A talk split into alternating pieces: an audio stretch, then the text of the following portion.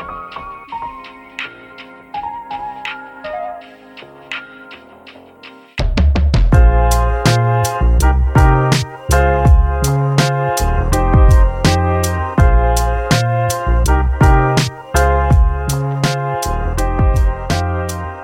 大家这周过得好吗我是 b 上个礼拜推出了第一集之后，我觉得我的声音好像有点偏小声，所以今天我会调整一下我的音量。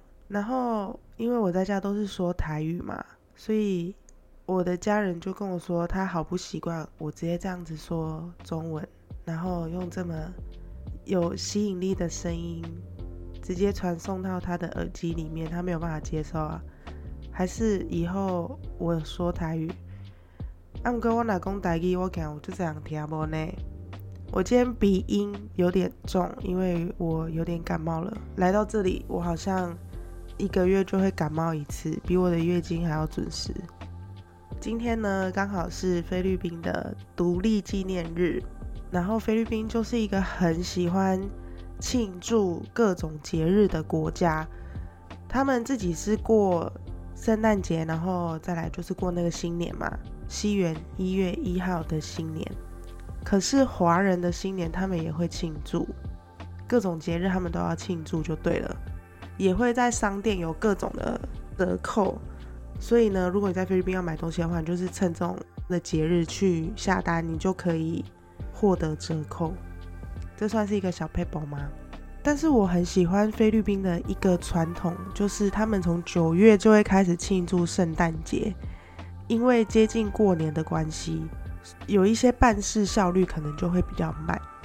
我自己真的经历过，我觉得效率很差的事情的部分，他们好像很喜欢把事情拖到最后一刻才去做，因为他们其实就是比较乐观的国家，然后。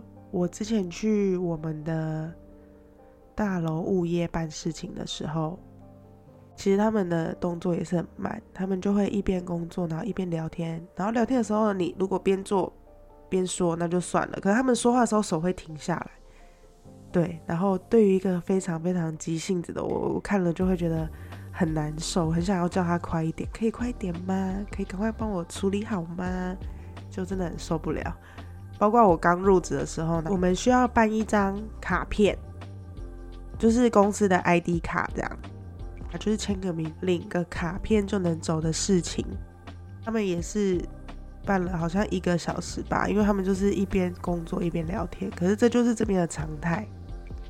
那个时候我才刚要出发来菲律宾的时候，然后我是自己订机票嘛，我完全没有认识的人跟我一起来。不过呢，还好有一个台湾人，他跟我一起从桃园机场出发。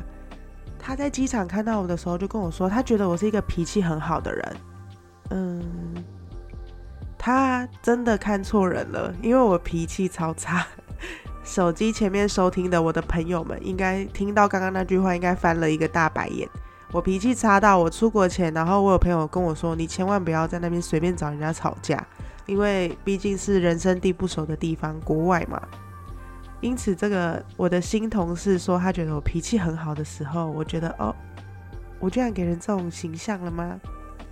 我就说不，我脾气超差哎，我很容易生气哦。然后他就说，那来到这边可以好好锻炼一下你的脾气。我那时候还不懂为什么，但是当我来到这里。不到一个月吧，完全可以体会他在告诉我什么东西。就是做事情的效率真的太慢了。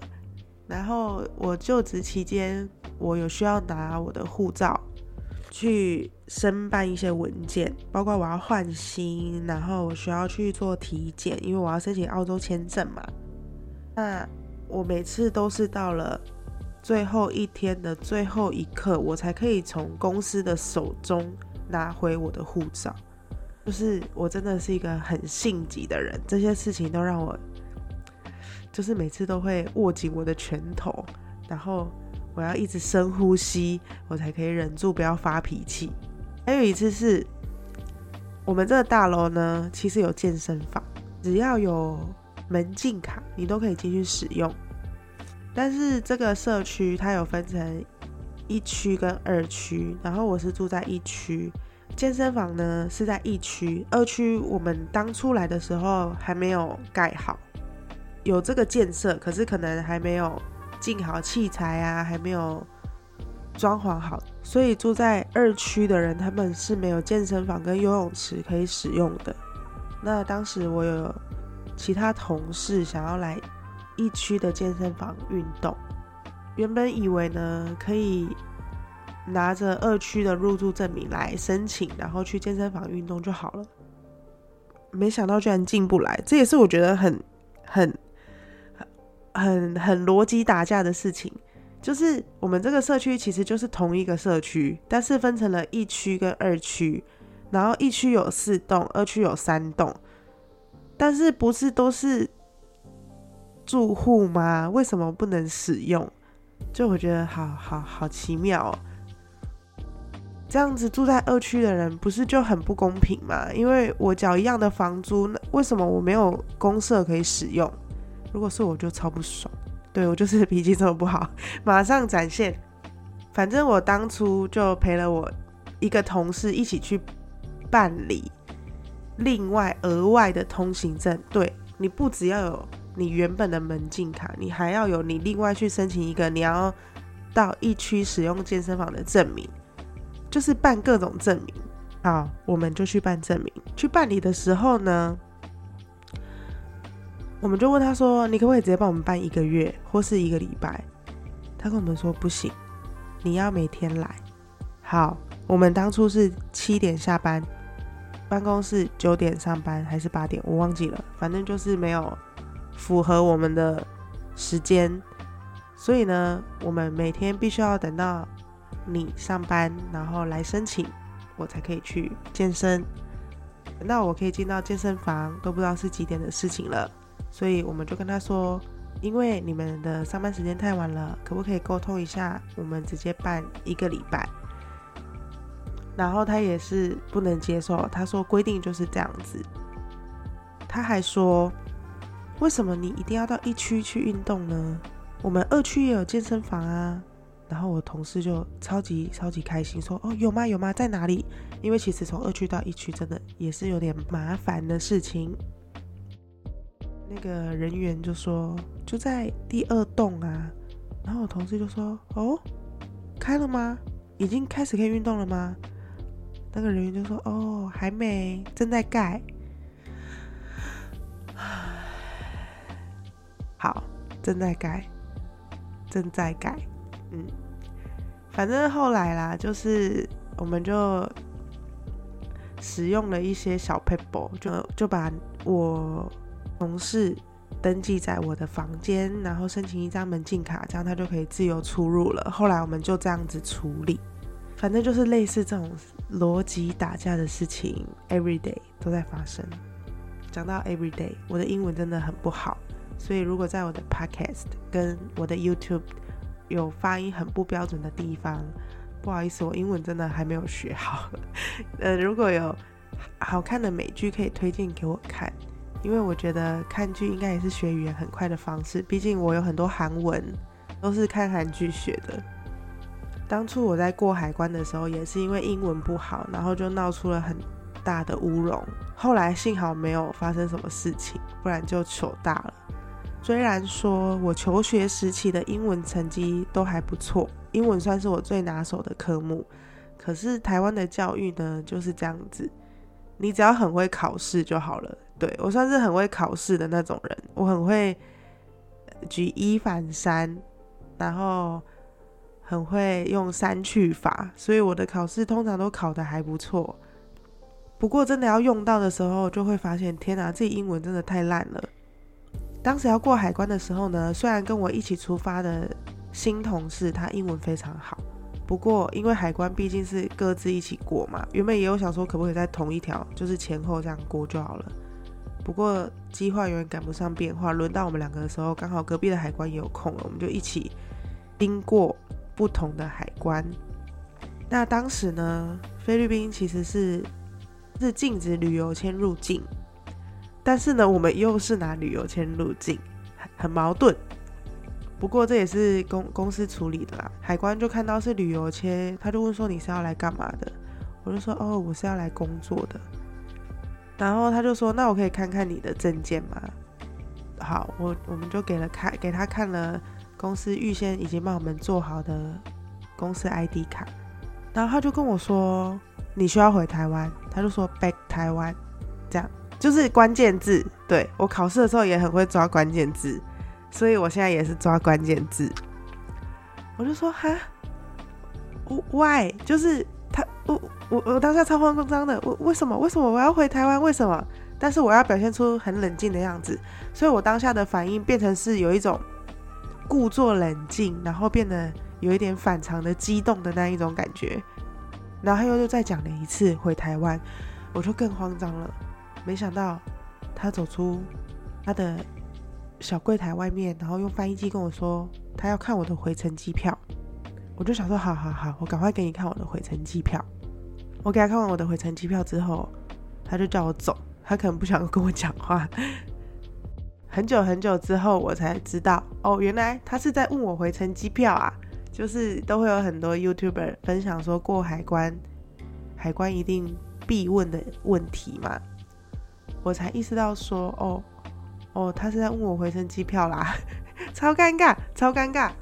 还好当初没有真的当场被遣返呢，因为如果说你是旅游签，通常都会需要你提供你的回程机票或者是你下一段旅程的机票，因为他怕你非法拘留在他们的国家。那有关这方面的资讯，YouTube 上面很多，大家再自己去搜寻跟学习。而且我要来之前，我原本以为这边是一个很不方便的地方，所以我就带了应该七八包的口罩，然后半年份的卫生棉来到这个地方。哦，我甚至还带了热水壶。结果超白痴，我忘记这边是电压是两百二十的，所以那个热水壶就直接被我丢在我的隔离饭店了。这个就是功课没做好。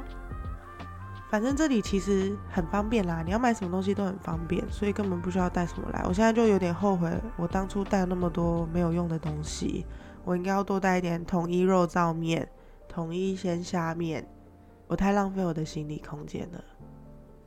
那治安问题其实就跟我原本想象的差不多，他们这边餐厅外面基本上都是需要有持枪警卫守护着。有一天，我突然想要点某一家的外卖，然后我就去看了一下那一家外卖今天有没有开，结果就看到老板发了一则朋友圈，对，这边几乎都是用微信或是 Telegram，那老板就发了一则朋友圈说，因为被抢劫，所以说要整顿一个礼拜还是一个月，然后我就有点吓到，后来我就很认真去观察这边的店家怎么生存，因为身为一个开过店的人。如果突然被抢劫，我真的也会不知道要怎么办。我就发现他们这里的门窗几乎都会加上铁栏杆，而且我们住的地方其实走大概五百公尺就是一个市场，然后也有很多的海鲜餐厅在里面可以去吃饭，所以这么近，当然走路就会到，没有人会特地去打车。如果在台湾的话，真的就是骑机车，没有人会特地坐计程车吧。所以一开始呢，我们都会想说饭后散步用走的回去。自从有一天发生了一件事情，我们就再也不敢用走的。我同事从那边吃饱要回来的时候，居然被持枪抢劫。他们大概有三三个人吗？还是有五个人？我忘记了。总之也不是单独一个人哦。那我这个同事，他还挺机灵的，反应蛮快的，所以他当下有把他的手机往后丢，所以他的手机没有被抢。不过基本上钱、工牌都是被抢走了。从那之后，我们再也不敢用走的，我自己再也不敢。不过我还有同事还是很勇敢的，敢用走路的。我自己是不敢啦。其实大家。计程车也要小心一点，尤其是这边的白牌。白牌就是指他们在路上你随便拦就能拦得到的那种计程车，那种也是会危险性比较高一点，所以还是会建议大家自己下载一个 Grab 的 APP，然后用叫车的方式。那个时候我同事他们晚上的时候要出去喝酒，司机就说他不知道那里怎么走，然后我同事就打开自己的手机导航给那个司机看，然后那个司机还是一直说他看不懂，他不知道怎么走，他就说哦他那他问一下那个其他的同行，他假装问其他的同行之后呢，他就跟我。同事说：“你们下去坐他那台车，他知道怎么走。”这样，然后他们两个人也算是没什么默契，就两个人一起下车了。本来想说一个人先下车，结果没想到两个人一起下车了。两个人一起下车之后，那个司机就直接开走了。包括我自己，其实也有遇到。那个时候我刚下班，然后要从下车的地方走回我自己这一区，就跨越一个人行道而已。我走路的时候呢，虽然我会拿着手机，可是我很习惯的是，我会整只手包覆住手机，就是我会把我的食指放在手机的上面，食指跟中指放在手机的上面，然后拇指会放在手机的左边，另外两只无名指跟小拇指就会放在手机的右边，然后我会靠近我的胸口，这样。可能是因为我一来的时候就听说有有人去按摩，然后手机被抢，因为他在路边叫车。好，所以就养成了我这种在路边拿手机的习惯。那当时呢，我就是这样子握着我的手机走在路上的时候，我刚好注意到某一个外送员骑着机车经过我们的前面，然后他一直看着我们。这个外送员他长得还不错，所以我有注意到他。然后我也有跟我旁边的同事说：“哎，这个外送员长得还不错哎。”我们还在讨论他。那因为我这个人很喜欢观察别人，我很喜欢观察别人的行为。去推测他现在在想什么，这样以前差点去读心理系，我就发现他经过我们之后，他他又回转回来了，我就想说他是找不到他送快递的顾客吗？所以其实我一直有在观察他的行为，然后呢，他回转骑过去之后，我就也没有太在意这件事情，我就走掉了。但是那条人行道是。两条双向道，然后我在第一条双向道的时候，我先遇到了他。后来我在要经过第二条双向道的时候，他又从左边这个方向骑过来，然后我刚好在看右侧这边有没有车子经过。我的手机就是用我刚刚说的那个方式放在我的胸口，然后那时候我是 iPhone 十一 Pro Max，已经算蛮大只的手机了，再加上我又装了手机壳，然后呢？我就突然感觉到有一台车突然很靠近我，然后他的手就这样抓了我的手机一把，他就这样抓了一把。但是因为我这样子握着我的手机，其实他抓不走。他如果硬要抓走的话，他应该会自己摔车吧。反正他就是没有成功抢走我的手机。但是因为他离我太近了，我同事以为他是撞到我，然后同事就骂他，就大骂他一声。然后我就说，哎，他刚刚要抢我手机，然后同事还说，哈，哈，那你那你手机呢？我就我就亮出我手上的手机，在这呢，没有被抢走。而且我们家楼下直接就是超市，然后超市外面，如果刚刚所说的有持枪的警卫，就是在这么明目张胆的地方都可以被抢劫，我真的好好慌张哦，而且我好不喜欢这样子。因为我以前在台湾的时候，我很常半夜，我想要出去走走的时候，会直接穿着一件外套，然后穿着拖鞋，我就直接走路去巷口的 Seven。然后现在我出门都需要搭计程车，都需要被接送，我就觉得我好不喜欢这种感觉哦，就是好像没有办法呼吸到新鲜的空气。有时候我觉得自己真的很像犯人。如果有追踪我 Instagram 的人，应该都有看过我。有发过一张照片，是我们宿舍的照片，然后它就是一格一格一格，其实长得真的很像监狱，所以我都会开玩笑说，我又回到监狱喽。然后上班也是，我就是上班，然后公司车就来接了，下班公司车就来接我回家了。有时候我真的觉得我很像在坐牢，应该是我最最最不喜欢的事情。大家还是要注意安全，尤其是接近过年的时候，会更常听到抢劫、绑架的事情。我觉得来到这里之后，我好像变得很像有被害妄想症这样，就连回台湾，我现在也没有办法很放心的走在路上，就有一种习惯性反射性会去保护自己身边所有的东西。不过这应该也是好事吧？你人在外本来就要注意安全。好，今天就大概聊到这里。下礼拜呢，我会分享我上个月有去潜水圣地玩了两天一夜的心得，还有一个小小的攻略，大家可以期待一下。因为下个礼拜我要去长滩岛玩，所以这个礼拜我就会先把我的影片剪好，对，会上影片，会把我的影片剪好，然后也会录音录好。所以我这个礼拜其实有一点忙，不过我想到忙完之后我就要去长滩岛了，我就有点兴奋。如果你们有推荐一定要吃长滩岛的什么东西，一定要去长滩岛的什么地方，或者是一定要去哪一家超好玩的长滩岛酒吧，欢迎推荐给我哦。然后我应该会小小的记录一下第一次自己出去玩的影片。虽然说我有一点小紧张，因为毕竟在东南亚这个国家，我还没有自己出去旅行过，所以我会小小的记录一下，然后也会跟大家分享我的心情。